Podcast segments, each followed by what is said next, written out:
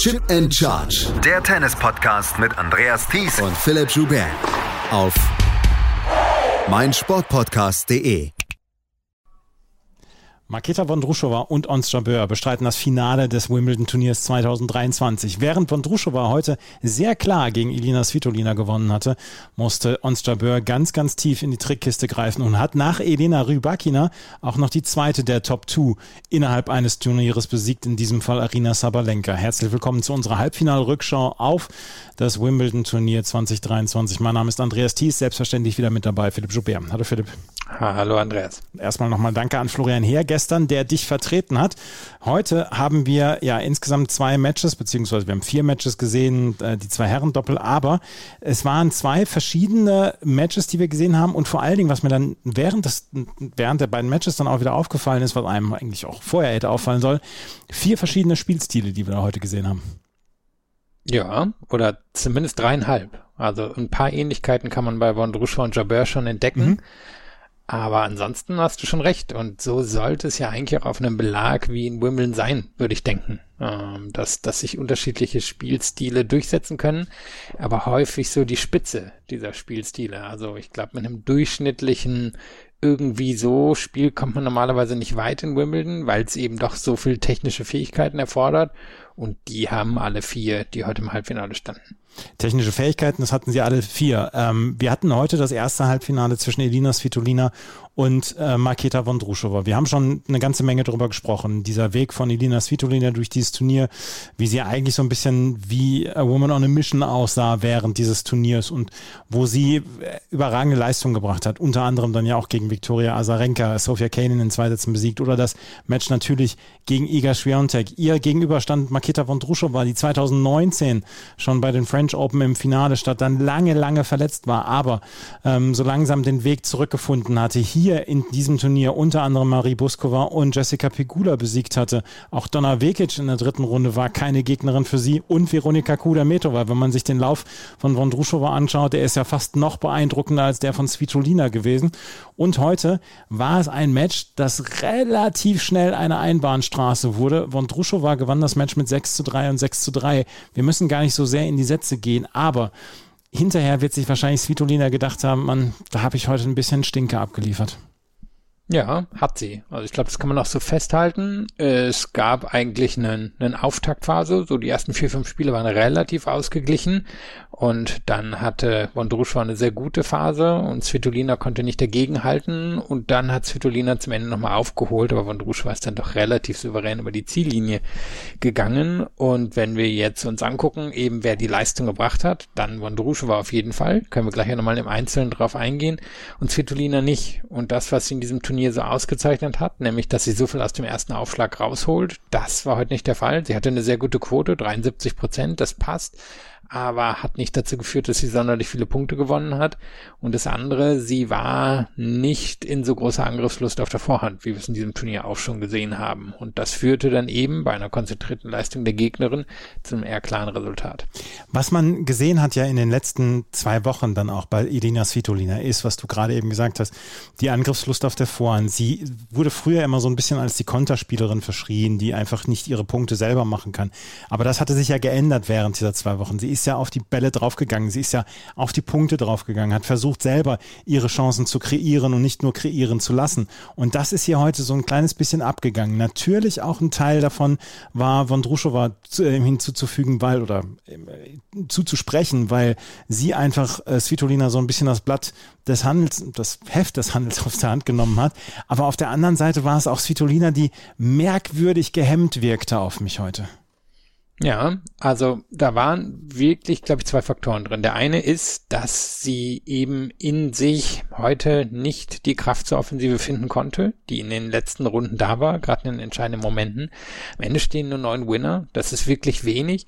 Und das andere war für mich ein ein, naja, oder ein fehlendes Anpassen der Strategie. Wenn wir gucken, was hat Vondrushova gemacht, Vondrushova ist natürlich wirklich extrem gut darin, das Tempo und die Platzierung der Bälle zu variieren. Nur hat sie heute dann auch oder war Svitolina auch kaum in der Lage, das zu unterbrechen. Ein Ball, der mir absolut geblieben ist im zweiten Satz, der, der war auch spektakulär, wo Svitolina ähm, Vondruschowa, glaube ich, mit nach vorne nach außen geschickt hatte und die kriegt einen relativ kurzen Ball zurück und Svitolina spielt ihn in einem ganz guten Winkel von sich aus nach rechts hinten in die Ecke und Vondruschowa läuft den noch und spielt den vorbei.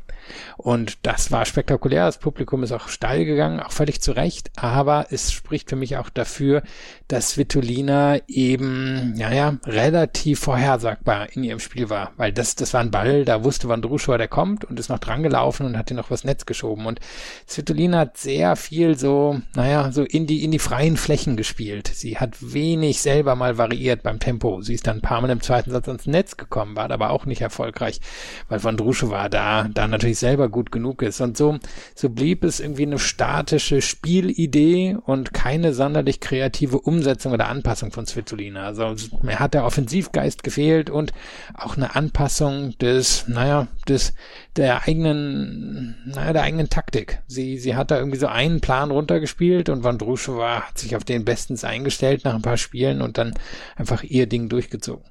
Was mir aufgefallen ist, und das äh, besagen auch die Statistiken, Svitolina hat 65 Prozent der Punkte nach Vondruschowas zweitem Aufschlag gemacht. Und Vondruschova hat 23 Mal den zweiten Aufschlag bringen müssen und davon hat Svitolina 15 Punkte gemacht. Aber das waren so Null-Kalorie-Punkte irgendwie, weil äh, Svitolina konnte daraus überhaupt nichts machen. Im zweiten Satz lag sie mit 4 zu 0 in Führung. Und da hat sie dann vielleicht so ein kleines bisschen auch die Scheuklappen abgelegt und hat dann, ähm, ja, hat dann nochmal so, so ein bisschen mit dem Mute der Verzweiflung gespielt und hat dann sich die beiden Breaks zurückgeholt. Und dann steht sie bei 3 zu 4 und hat wirklich das komplette Momentum auf ihrer Seite. Und dann verliert sie einen eigenen Aufschlag, unter anderem mit zwei Unforced Errors, wo zweimal die Bälle zu weit gegangen sind mit äh, zu 15 und dann kann Vondrushova ausservieren. Das, da ist, dieses Momentum ist quasi wie wenn du eine Nadel in einen Luftballon steckst, ist einfach so rausgewichen. Ja, ja, da, da gibt es ja auch immer große Diskussionen unter den Statistikern, Statistikerinnen dieser Welt, ob es Momentum überhaupt gibt. Mhm. Aber es fühlt sich zumindest immer so an. Ne? Und es war eine Phase, wo es ja schon fast auf der Hand lag, dass Svitolina hier machen würde, was sie in den vorherigen Runden angestellt hat, nämlich aus Situationen zurückkommen mit offensivem Spiel, in denen sie eigentlich schon aussichtslos zurücklag. Und ja, dann dieses unkonzentrierte Spiel. Und da muss man natürlich sagen, danach dann auch beeindruckend von Druscha war ausserviert, weil die hatte Nerven gezeigt bei 4-0. Die war so ein bisschen flapsig in der Spielanlage geworden, wo sie halt vorher wirklich mh, mm, über Winkel und über Tiefe und über ihre Linkshänderin Vorhand das Spiel dominiert hat. Und ich finde auch durchaus die dazu beigetragen hat, dass die Svitolina Vorhand sich heute nicht entfalten konnte. Da ist sie dann so ein bisschen, ah, so ein bisschen uff geworden. Von Drusche war und Svitolina hat übernommen, aber hatte dann was auch immer, Konzentration oder Mut oder es fehlt dir eben beides, um, um dann von drei zu vier noch weiter durchzuziehen. Und wir haben ein Match später gehabt, da ist das jemand gelungen. Und das hat Svitolina heute gefehlt und das, was ich mitbekomme aus der Pressekonferenz, war sie auch extrem enttäuscht und ist auch verständlich. Ähm, also es war wahrscheinlich immer eine 50-50-Geschichte gegen Wondruschewa, aber heute ist sie eben weit, na, oder zumindest ein gutes Stück hinter ihren Möglichkeiten zurückgeblieben, wenn Wondruschewa relativ nah dran war.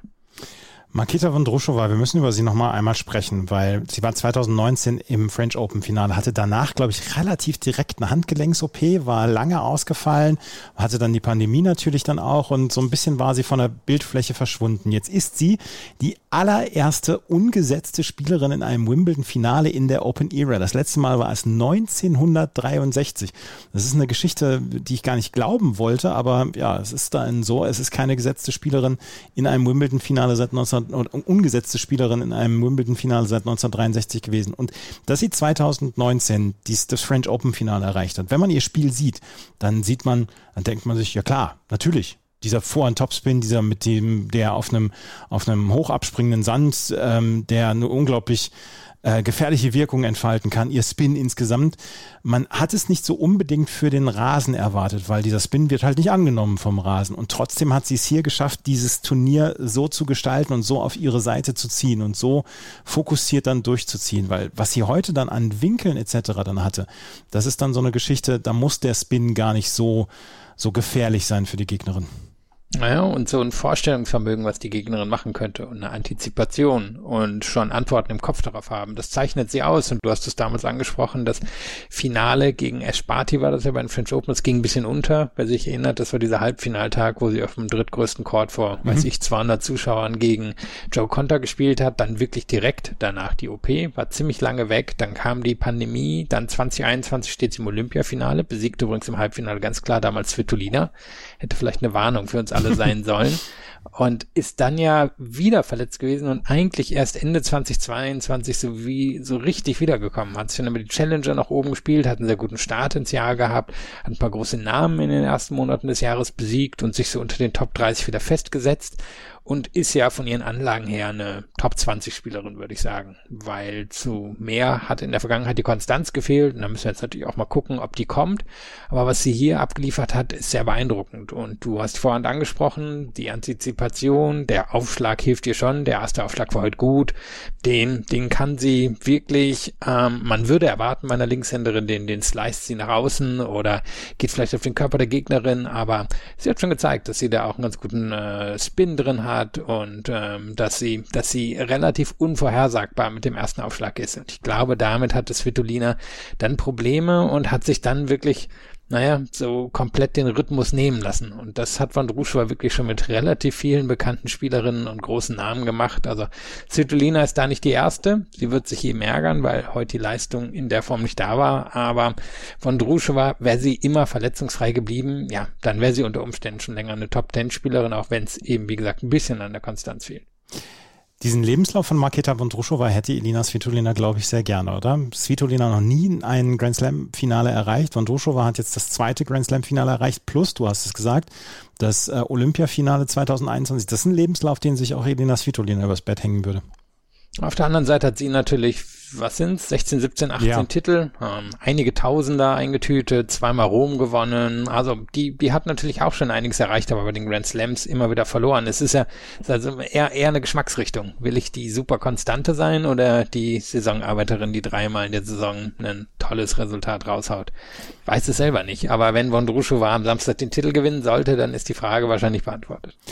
Elina Svitolina ist jetzt ausgeschieden und sie hatte trotzdem einen richtig guten Run und das war eine richtig gute Geschichte, die wir hier erlebt haben während dieser zwei Wochen. Und wir hoffen, dass Elina Svitolina so weit, so fit bleibt, dass sie dann auch in den nächsten Monaten für gute Ergebnisse sorgen kann und dass sie dann auch für ihre Heimat dann ja Werbung machen kann weiterhin und dass sie äh, es nicht vergessen lässt, was in der Ukraine im Moment passiert.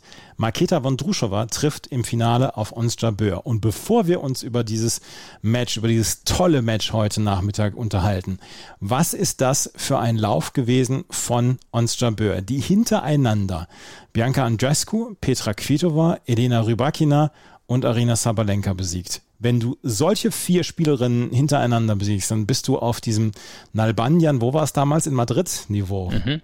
Ja. Wo ähm, Nalbandian damals die Top, die Big Three innerhalb eines Turniers besiegt hat. Was für ein Lauf von Ons Jabeur. Auf jeden Fall beeindruckend. Jetzt kommt natürlich die große Aufgabe, über die wir dann noch, noch reden werden.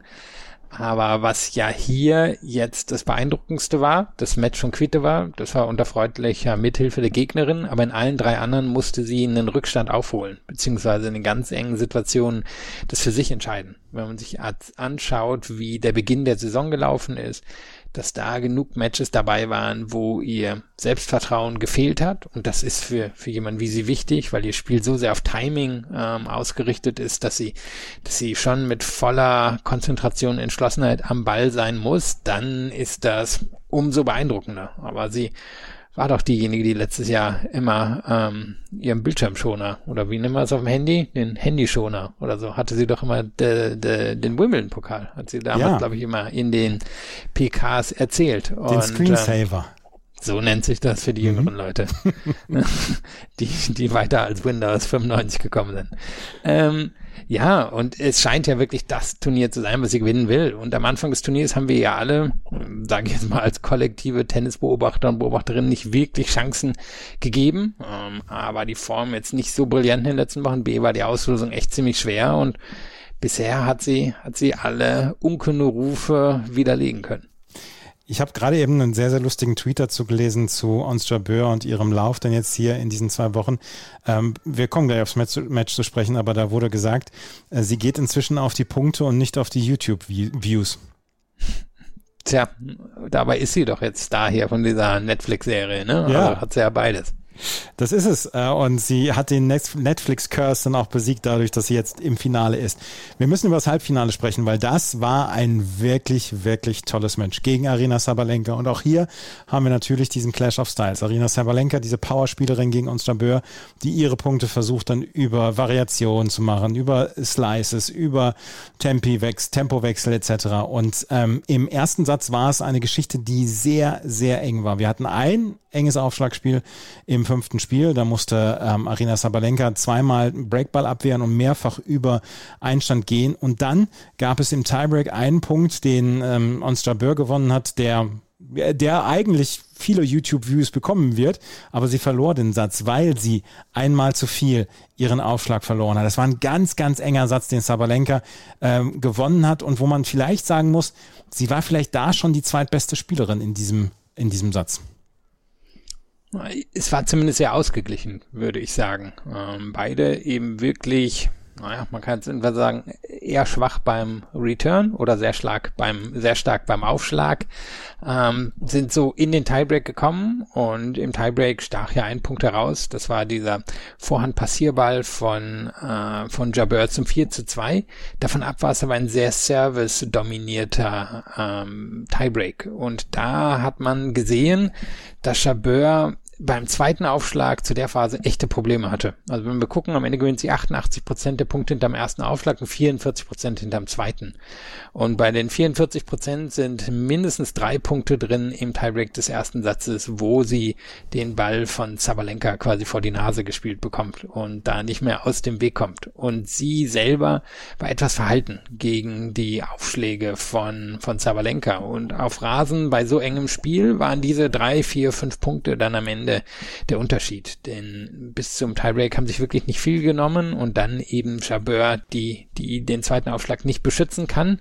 Und Zabalenka, das muss man ja auch sagen, ja, sie war vielleicht leicht schwächter oder die ebenbürtige Spielerin, aber hat natürlich auch zum hohen Niveau des Matches beigetragen. Ja. Ähm, sehr beeindruckend wieder, wie viel Power sie entwickeln konnte, wie konstant, wie nervenstark sie in der Phase war und sah dann ja auch für eine Phase so aus, als wenn sie das Match nach Hause bringen könnte. Und es ist ja auch eine ähm, gewisse äh, Nervenanspannung, die auch Arina Sabalenka hat. Und mir kann keiner erzählen, dass sie das nicht im Hinterkopf hatte, dass sie mit einem Sieg hier die neue Nummer eins der Weltrangliste werden würde es, es war in den letzten zwei Jahren wie ausgemacht, dass, ähm, dass dass, ähm, dass Iga Swiatek die Nummer eins der Weltrangliste ist und ähm, dass das hier inzwischen dann so war, dass Arina Sabalenka die Spitze hätte übernehmen können. Und sie kann immer noch die Spitze übernehmen, weil sie im WTA-Race weit vorne ist vor Iga Swiatek und die noch 2000 Punkte in New York zu verteidigen hat. Aber das wird dann erstmal auch in ihrem Kopf mitgespielt haben. Und trotzdem hat sie im ersten Satz eine mental sehr taffe Leistung gebracht. Naja, und sie wird vielleicht auch ans French Open Halbfinale gedacht haben, ja. wo sie ja gegen eine nicht ganz unähnliche Spielerin, wie es Jabeur ist, verloren hat. 5 zu 2 im dritten Satz und Matchball. Genau. Und eine etwas ähnliche Situation, da können wir jetzt ja auch mal zu kommen, war es mhm. heute. Ähm, beide dann in den ersten vier Aufschlagspielen wieder stark gewesen im zweiten Satz. Dann erlaubt sich Jabeur eine unkonzentrierte Phase, wo der Aufschlag auch sehr schnell weggeht. Und bei 4-3 Aufschlag von Zabalenka gibt es ein wirklich langes Aufschlagspiel. Und ich habe das Gefühl, in dem Moment hat Jabeur angefangen, aggressiver auf den zweiten Aufschlag von Zabalenka zu gehen. Gegen den ersten blockt sie viel. Das ist ja auch ziemlich klassisch für jemand, der, der ein Spiel hat wie sie. Und zweiten hatte ich aber das Gefühl, da war sie so ein bisschen unentschieden. Geht sie drauf, spielt sie den auch eher zurück und dann hat sie angefangen, den zweiten Aufschlag von Zabalenka anzugreifen und hat sich die entscheidenden Punkte dann auch für den Satzgewinn gegen den zweiten Aufschlag von, von Zabalenka geholt. Und da war es ein intensives, sehr gutes Match in dieser Phase vom 2-4 bis zum 6-4, denn da musste sich Jabeur quasi jedes dieser vier Spiele hart erarbeiten, weil Sabalenka immer Gegenwehr geleistet hat.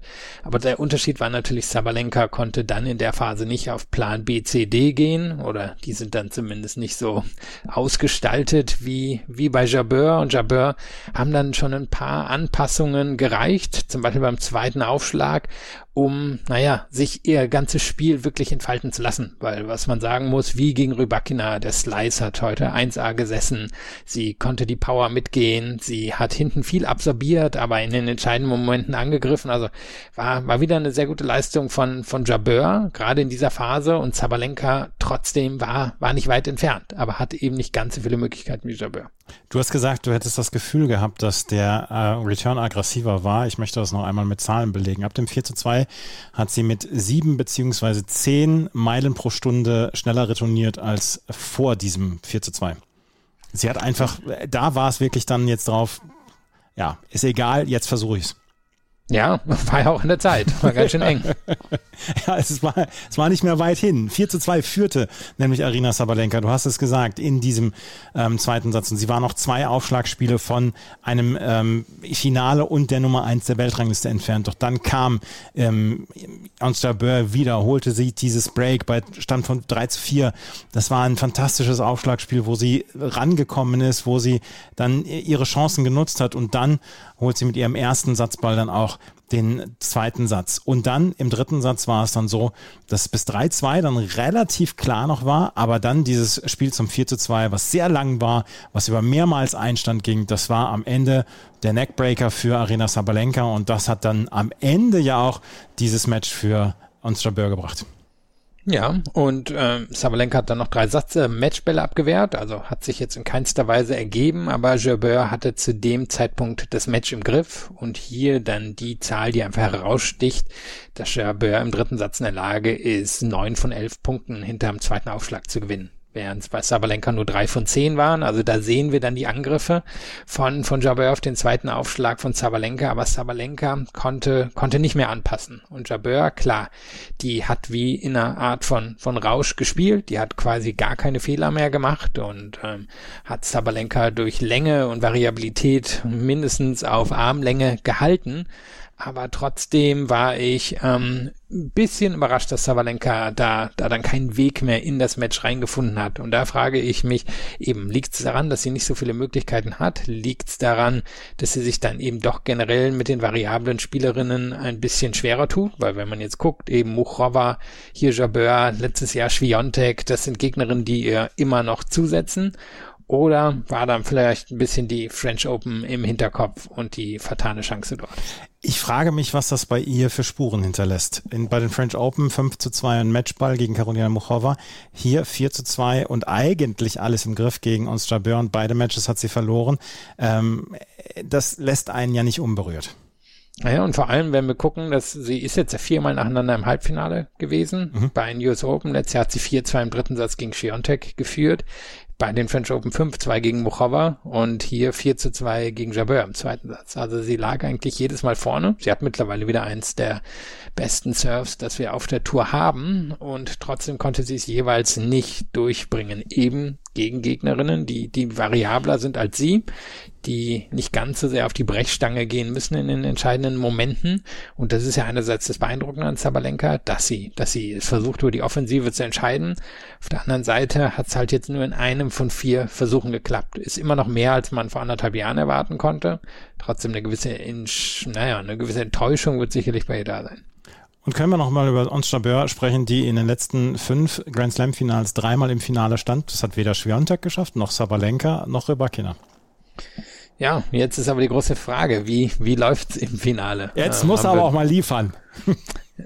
geliefert hat sie ja durchaus, aber ähm, gerade das Wimbledon-Finale im letzten Jahr, glaube ich, wird ihr wehtun. Und jetzt kriegt sie hier die Chance und jetzt wird man denken, naja gut, Wondrusche war umgesetzt, taucht alle zwei Jahre mal auf, aber Wondrusche war, der ein oder die andere mag sich erinnern, hat am Anfang des Jahres zweimal gewonnen gegen Jabeur, unter anderem bei den Australian Open. Da war Jabeur noch so ein bisschen außer der Form, ähm, hatte ja zwischendrin auch eine Verletzungspause genommen, aber Wondrusche hat schon die Art von Spiel um Jabeur zumindest zu beschäftigen und ähm, selber selber natürlich äh, Jabeur arg aus dem Rhythmus zu bringen. Also ich bin bin gespannt. Jabeur, glaube ich, wird schon ihren ersten Aufschlag mit guter Quote mitbringen müssen, um das Match zu gewinnen. Onstra Böhr, wie gesagt, zum dritten Mal hintereinander, nicht zum dritten Mal, zum zweiten Mal hintereinander im Wimbledon-Finale, zum dritten Mal in den letzten fünf Grand Slams im Finale. Wusstest du, wer die letzte Spielerin ist, die auf dem Weg ähm, oder die in Wimbledon zwei Top-5-Spielerinnen hintereinander besiegt hat? Beziehungsweise zwei Top-5-Spielerinnen während eines Turniers besiegt hat? Kerber? Nee, Lisicki 2011. Mm. Lisicki 2011, ja. Ja, die Älteren werden sich erinnern an, an diesen Run und äh, ja, dann war es ja ein bisschen später auch noch, dass sie im Finale stand. Jedenfalls Onstra Böhr gegen Maketa Vondrushova am Samstagnachmittag um 15 Uhr. Ich glaube, auf das Match können wir uns wirklich freuen, weil da werden einige Winkel mal wieder gespielt. Für Mathematiker bestimmt ein Fest. Wünschen es ihnen. Was? Wünschen wir es ihnen, den Mathematikern. Den Mathematikern wünschen wir es auf jeden Fall. Das am Samstag. Morgen werden wir die beiden Herren-Halbfinals erleben. Morgen werden wir als erstes Novak Djokovic gegen Yannick Sinner sehen und danach Carlos Alcaraz gegen Daniel Medvedev. Was erwartest du von den beiden Matches? Ich bin so gespannt, ob Sinner gegen Djokovic einen Kampf anbieten kann, weil das haben wir ja schon mal gesehen, dass es sehr eng geworden ist. Aber Sinner ist einfach nicht in dieser Form gefordert worden in diesem Turnier. Das muss er, da muss er sich nicht rechtfertigen für. Aber es ist halt so, er hatte noch nicht dieses eine große, dicke Match. Ja, Spannende wird ja, dass so danach aussieht, als wenn es morgen wieder regnen könnte. Mhm. Ähm, also so wie heute eher, eher Dach zu als Dach auf. Da frage ich mich, für wen ist es zum Vorder zum Nachteil? Also ich glaube, es ist weder zum Nachteil für Djokovic noch für, für Sinner. Sinner ist halt wirklich die Frage, wenn ich glaube, er hat zwei Möglichkeiten, da durchzukommen. Die eine ist, dass er, dass er was in seinem Spiel findet, was er bisher nicht hatte, nämlich etwas Variableres oder dass er sein A-Spiel, also sein Top-Spiel mit solch einer Konstanz abrufen kann und das über fünf Sätze, dass er es dadurch gewinnen kann. Beides liegt, wo wir jetzt bei der Mathematik waren, wohl eher im Bereich des Unwahrscheinlichen. Also weiß ich, 20 Prozent oder so, ist das schon unwahrscheinlich oder ist zumindest weniger wahrscheinlich. Ja. Und ähm, von daher sehe ich Djokovic schon als relativ klaren Favoriten. Und dann Carlos Alcaraz gegen Daniel Medvedev. Bin ich sehr gespannt drauf auf das Match, weil äh, prinzipiell würde ich sagen, Alcaraz ist der Favorit, aber Medvedev, den musste halt erstmal besiegen und den musste vielleicht auch zwei oder dreimal besiegen in so einem Match. Ja, und wir wissen, dass Medvedev ein Spieler ist, der es schon gerne mag, unter geschlossenen Dächern zu spielen. Bei Alcaraz sind wir uns da noch gar nicht so sicher. Da haben wir noch gar nicht so viel Erfahrung, ob das für ihn zum Vor- oder zum Nachteil gereicht. Und da bin ich schon gespannt. Also diesem Jahr hat Alcaraz ja dann doch eher dominiert gegen, gegen Medvedev. Auf der anderen Seite hat Medvedev hier vor zwei Jahren gegen Alcaraz gewonnen. Also er, er war derjenige, der, der äh, Alcaraz damals die erste richtige Wimbledon-Niederlage beigebracht hat. Ich sehe Alcaraz schon als Favoriten, denke aber auch, dass Medvedev das durchaus spannend machen kann. Djokovic gegen Alcaraz im Finale? Ja, also spricht schon vieles dafür.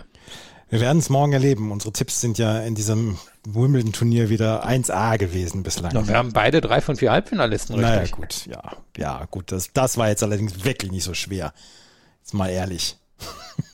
kommen wir noch zu den Herren-Halbfinals im Doppel. Da gab es nämlich heute die beiden Halbfinals auch unter geschlossenem Dach auf dem Court 1.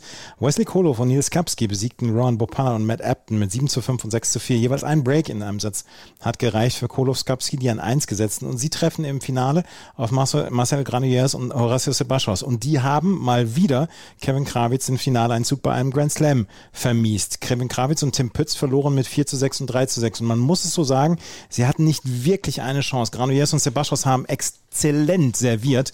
Und ähm, ich habe immer so ein bisschen das Gefühl, dass Granollers Sebastos für Kevin Krawitz gerade, sie spielen ja noch nicht so zusammen mit Tim, so lange zusammen mit Tim Pütz, dass ähm, die beiden eine Nemesis sind für Kevin Krawitz.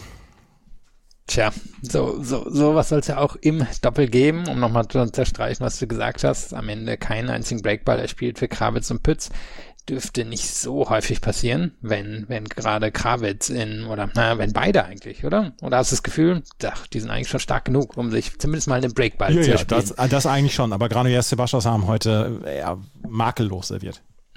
Ja, und haben ja so ein bisschen fast das Tragische, dass sie jetzt, weiß ich, fünfte, sechste Grand Slam Finale zusammenspielen und noch nie eins gewonnen haben. Also für die ist das jetzt eine ganz große Nummer und sind ja auch beide schon ewig dabei. Gerade ja. war man ein sehr guter Einzelspieler, großer Aufschlag und sonst eher so ein unbequemes Spiel für die Gegner. Sebastos ähm, auch jemand, der vielleicht eher mal ursprünglich vom, vom Sandplatztennis kam, ist ja ein Argentinier, aber ziemlich komplettes Spiel hat. Also den beiden, ähm, ja, die beiden werden sehr darauf hoffen, aber treffen natürlich auf Gegner, die im Finale, die genau dasselbe wollen, nämlich auch endlich einen ganz großen Titel zu gewinnen. Horacio Sebastian ist auch mal Top 40 in, im Einzel gewesen. Also ähm, das ist nicht zu verachten. Auch der hatte eine wirklich gute Einzelkarriere und ähm, die beiden. Ich glaube auch mal Rafael Nadal bei einem seiner vielen Comebacks ähm, in Südamerika in so einem Match geschlagen. Das war so vielleicht sein großes Ding im Einzel. Das war, das war, das war sogar ein Finale damals. Vinia del Mar 2013. Hm. 6-7, 7-6, 6-4 damals hat er ja. besiegt. Das war sein einziger Turniersieg auf der ATP-Tour. Das ist auch was für ein Lebenslauf übrigens.